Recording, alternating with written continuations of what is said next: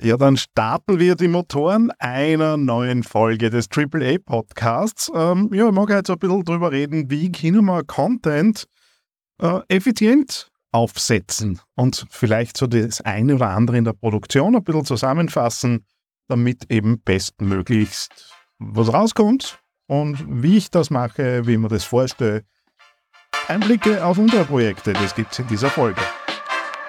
Herzlich willkommen beim AAA Podcast. Authentisch, anziehend, attraktiv. Dein Podcast für authentische digitale Kommunikation im Business. Und hier ist dein Host, Daniel Friesenecker. Hallo und Servus zu dieser Ausgabe des AAA Podcasts. Freut mich sehr, dass du wieder dabei bist. Ja, wie gesagt, es soll heute darum gehen, dass wir uns ein bisschen überlegen, wie kann ich Content auch vor dem Hintergrund von KI so produzieren, dass möglichst schnell, möglichst viel rauskommt äh, und man ja nicht dauernd damit beschäftigt ist, äh, Content zu erstellen. Da hat sich ja etliches getan, das letzte Dreivierteljahr dreht sich vor allem bei mir darum, ähm, wie kann ich die vielen, vielen KI-Tools, die da so unterwegs sind, äh, nutzen. Und da gibt es so zwei Schlagworte, ähm, die heute so ein bisschen drüber schweben werden. Das eine ist Content Stacking und das andere ist Snackable Content, was damit auf sich hat äh, und warum es Sinn macht, äh, so ein bisschen zu überlegen, äh, wie man das bei sich selbst einbaut. Und genau das, so geht es eben in dieser Folge. Grundsätzlich ähm, arbeite ich ja mit kleinen und mittleren Unternehmen äh, zusammen und da haben wir üblicherweise Glück, wenn wir irgendwie jemanden haben, der komplett für das Thema abgestellt ist. Ganz oft betreiben es Menschen mit im Rahmen ihrer Aufgaben. So der Klassiker ist, äh, jemand in der Marketingabteilung kümmert sich ums Social Media Content Thema mit einem Teil seiner äh, verfügbaren Arbeitszeit mit oder es sind Teilzeitstellen. Und das ist so irgendwie die, die Realität, die so in 90 Prozent der kleineren Strukturen kennen.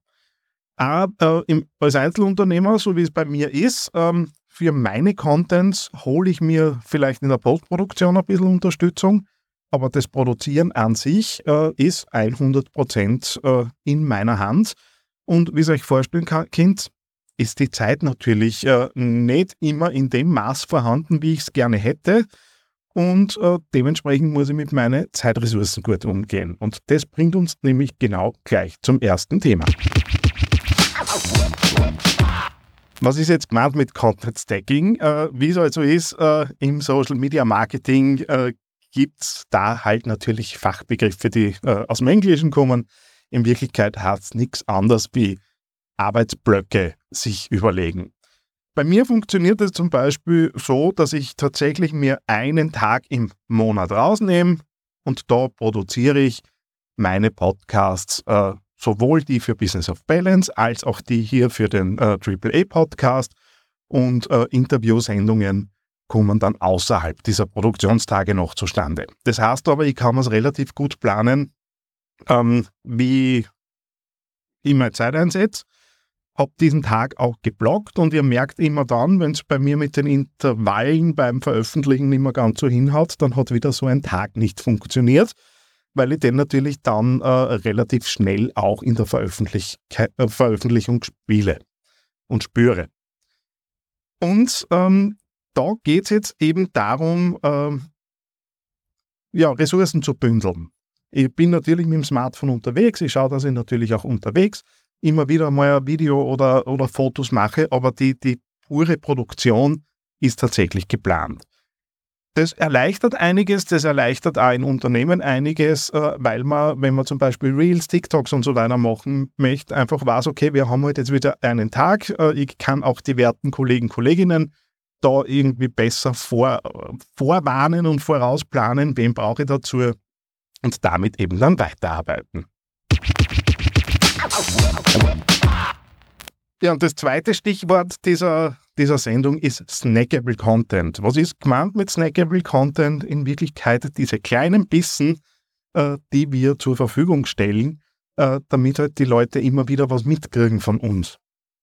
Und äh, jetzt kennen wir all diese Dinge rund um Aufmerksamkeitsspannen, die geringer werden, äh, vor dem Hintergrund von TikTok und Reels äh, geht es üblicherweise irgendwie um Videos, die 15, 30, maximal 60 Sekunden lang sind. Ähm, und das immer wieder neu rauszugenerieren, äh, überfordert meiner Erfahrung nach Unternehmen. Weil man normalerweise ja nicht den Anspruch haben, Influencer zu werden. Wenn das mein Job ist, den ganzen Tag diese Dinge zu produzieren, um eben äh, Community zu unterhalten, um eben darüber Reichweite aufzubauen und die dann zu vermarkten, naja, dann muss ich mir natürlich ein äh, bisschen anders dem Thema nähern. Wenn ich aber jetzt vom klassischen Mittelständler rede, der grundsätzlich informieren möchte, bei der Zielgruppe äh, präsent bleiben möchte, über eigene Angebote, über eigene Services äh, berichten möchte und sich selbst darstellen möchte, ist jetzt äh, wahrscheinlich für viele Strukturen der Aufwand, äh, entweder wenn man es produzieren lässt oder wenn man es selbst produziert, zwischen Budget und Zeit irgendwie ein bisschen zu hoch.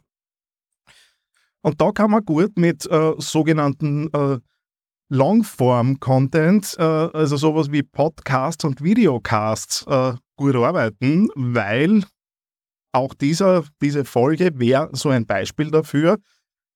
Weiß nicht, wo wir rauskommen werden, wahrscheinlich wieder irgendwie so im Bereich 15 bis 20 Minuten. Das ist relativ lang für Social Media. Und da lässt sich natürlich auch etliches rausnehmen. Wenn ihr meine Kanäle beobachtet, dann werdet ihr auch sehen, dass aus genau diesem Podcast, wie auch diesem hier, äh, Teile herausgenommen werden, prägnante Aussagen, äh, um die eben dann äh, weiter zu verteilen. Und wer die gesamte Folge hören möchte, der geht bitte in den Podcast. Äh, die, die heute halt irgendwie mal einen Impuls bekommen, freuen sich hoffentlich darüber, dass sie den bekommen haben. Aber alles Weitere ähm, passiert eben dann in diesen langen Formaten, die dann hoffentlich auch für Bindung sorgen.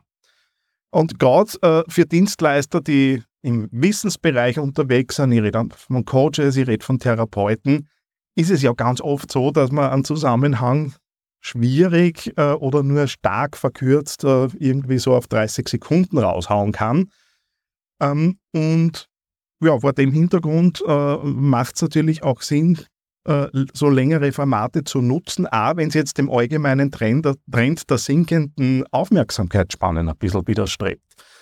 Und genau deswegen Produktionstag für lange Formate, die langen Formate, aus denen man vieles rausnehmen kann, das ist die Grundlage dafür, dass in Wirklichkeit eine Content-Strategie für äh, eben die beschriebenen Fälle ganz gut aufbauen kann und mit relativ wenig Einsatz, was jetzt die Zeit angeht und der Unterstützung von KI selbstverständlich, äh, da relativ viel Content rausbringen, äh, der aber am Ende wieder auf das einzahlt, äh, was ich ursprünglich eben als Aussage haben wollte, weil ja die ursprüngliche Produktion nach wie vor bei denen bleibt, die da irgendwo einmal in ein Mikro oder in eine Kamera hineingesprochen haben.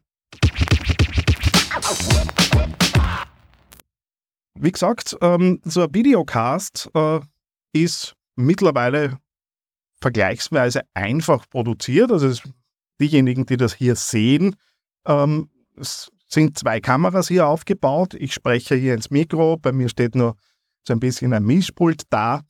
Ähm, das lässt sich ja anders realisieren. Äh, wir könnten ja auch den Ton direkt über die Kamera abnehmen mit Ansteckmikros und so weiter. Ich will mir jetzt nicht zu so viel in der Technik versteigen aber äh, das Ganze in einer Videoschnittsoftware dann nachher mit Multicam-Möglichkeiten zu überarbeiten. Äh, bin gerade selbst äh, wieder dabei, mich äh, mehr mit Premiere auseinanderzusetzen. In den letzten Jahren haben wir mit einer anderen Software geschnitten, äh, weil da einfach diese Multicam-Funktion recht gut ausgebaut ist.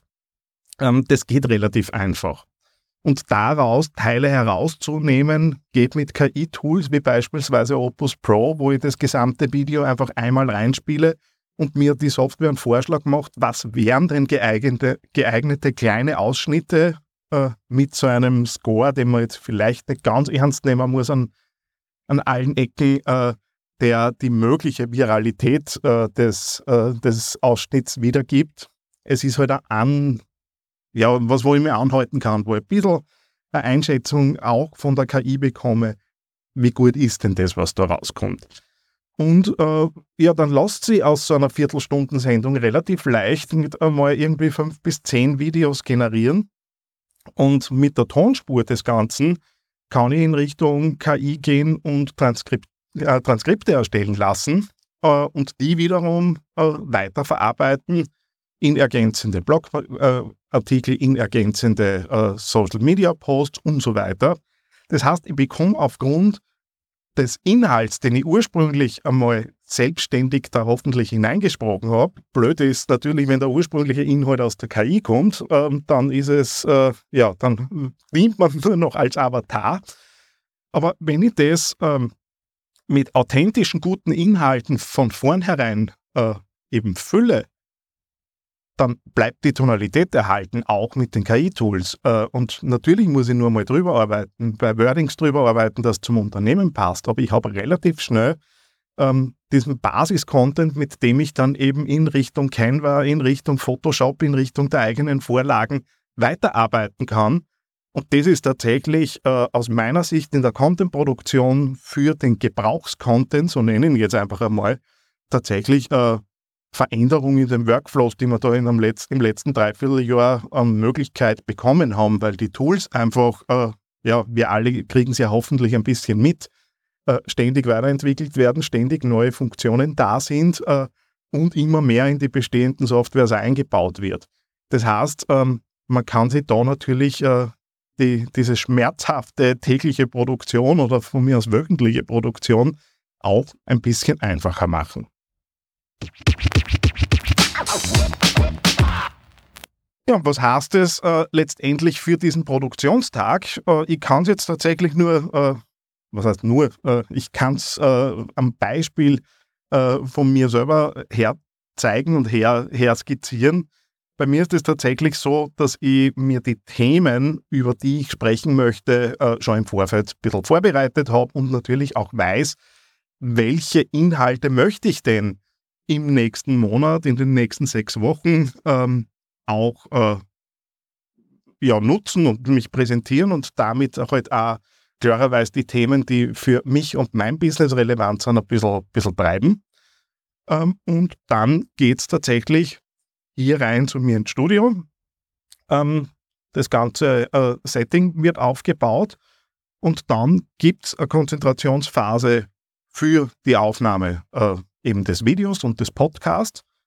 Ähm, dazwischen brauche ich immer so 15 bis 20 Minuten Pause, um mich nämlich auch aufs nächste Thema wieder vorzubereiten, äh, weil Durchsprechen ist auf Dauer tatsächlich anstrengend. Erfahrungsgemäß kriegt man so vier bis sechs äh, Podcasts bzw. Videocasts am Stück hin. Äh, dann ist zumindest bei mir die kognitive Kraft und auch bei den Kunden, mit denen wir das äh, machen, üblicherweise dann schon ziemlich angeschlagen und die Anstrengung äh, wird dann schon sichtbar. Ja, und dann wird das Ganze sortiert, äh, in die verschiedenen Ordner gelegt, damit das natürlich alles irgendwie beieinander bleibt. Ähm, meine Erfahrung zeigt, dass ich tatsächlich zwischen jeder Aufnahme einmal wegarchivieren gehe, äh, einfach weil es leichter ist für mich zu überblicken, als wenn ich am Ende vom Tag tatsächlich dann alle äh, Dinge auf einmal beieinander habe und die wieder durchsortieren muss. Das ist jetzt gerade mit, mit mehreren Kameras immer so ein bisschen ein Thema. Ja, und dann äh, geht es tatsächlich ins, ins Postproduzieren äh, mittels KI, wie vorher gerade besch äh, beschrieben. Äh, und wenn wir das Ganze bei Kunden machen, dann funktioniert das halt mit dem Aufbau beim Kunden selbst, ähm, wo wir uns auch das Setting, wenn wir es vorher nicht kennen, vorher schon mal angeschaut haben und äh, was aus meiner Sicht ganz wichtig ist, ist so das Einnorden auf diesen Tag, der da vor einem liegt, äh, welche Stimmung wollen wir vermitteln, äh, in welcher Tonalität wollen wir unterwegs sein. Durchaus einmal äh, natürlich auch Probeaufnahmen machen und, und draufschauen, wie, wie wollen wir denn, dass das Ganze wirkt, äh, ohne da, sich dabei zu versteigen. Also bei mir äh, kann es auch sein, dass irgendwo ein Smartphone zum Filmen mit eingespannt ist, einfach deswegen, weil es geht äh, und weil erfahrungsgemäß die großen, dicken äh, Ausrüstungsgegenstände, äh, für wen der das noch nicht gemacht hat, dann auch beeindruckend sein können.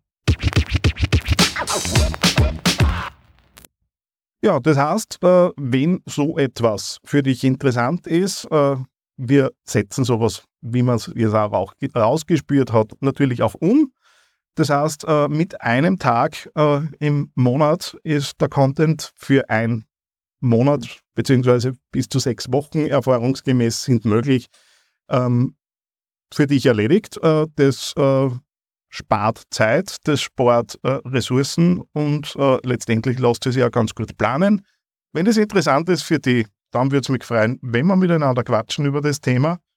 Und ansonsten hätte ich gesagt, wir lassen es gut sein für heute. Na. Bis zum nächsten Mal. Na, hat dir diese Episode eine Idee oder Inspiration geschenkt? Hinterlasse jetzt eine 5-Sterne-Bewertung und unterstütze damit den AAA-Podcast. Mehr Informationen und vertiefende Blogartikel findest du unter theangryteddy.com.